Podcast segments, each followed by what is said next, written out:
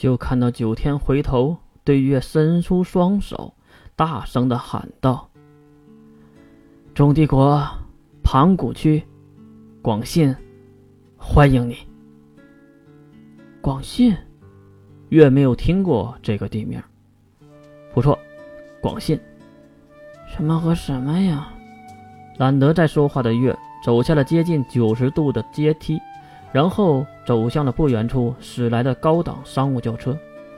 为什么如此的懒散？因为月的腿睡麻了。后面看着蹒跚乱步的月，九天也是无奈的摇了摇头，心想：金龙头到底给自己找了个什么东西？再说车上。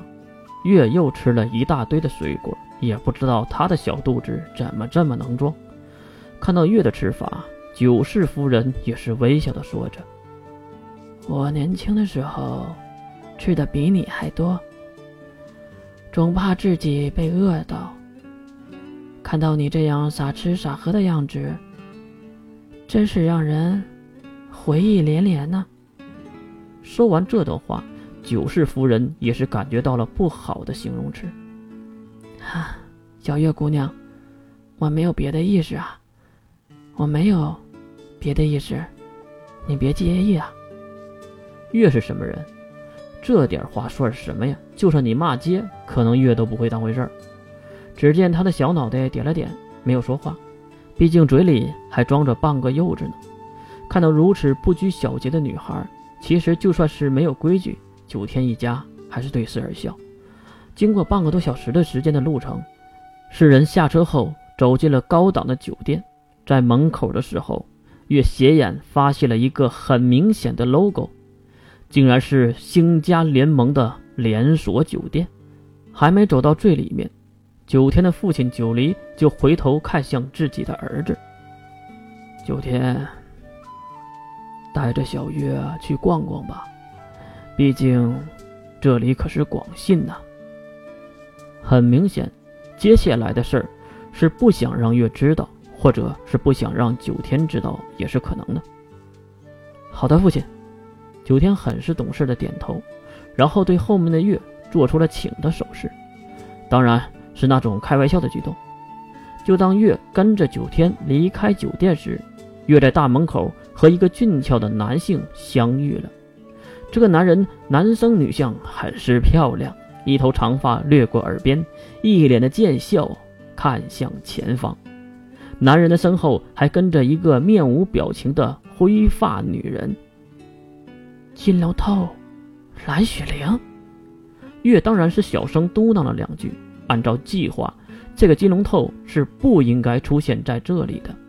他心里此时一定在打鼓，这个家伙。来这里到底要干嘛？怎么了，月？九天发现了月在发呆，看着他。啊，刚才那个女孩的头发好奇怪，像一个老太太。这话说的九天不小心笑了一下，然后努力的憋了回去。他，他那是银灰色，可能是流行的奶奶灰。听到这样的答案，月流露出难以置信的表情。心想：“你那家伙什么都能往好了说，是吧？圆谎大师啊！你能再假一点吗？”九天没有回答月，而是看向了远处已经远离的金龙透和蓝雪玲。刚才从我身边过去的时候，我也以为是老奶奶呢。最终，两人还是因为蓝雪玲的发色笑了起来。不过话说回来呀，这里有什么好的呀？伯父还让我们溜达溜达，哼，这你就不知道了吧？九天边说边伸出了右手的食指。一，嗯，一，这里是人类第一个发源地。传说中，人类和魔族共存的时候，人类的部落就住在这里。很明显，月对这样的古代传说根本就不感兴趣。然后呢？看到月不屑的表情。九天就知道该放大招了，听好了，这里是全帝国最富有的地方，这里是人口最多的地方，这里是人第一好的地方。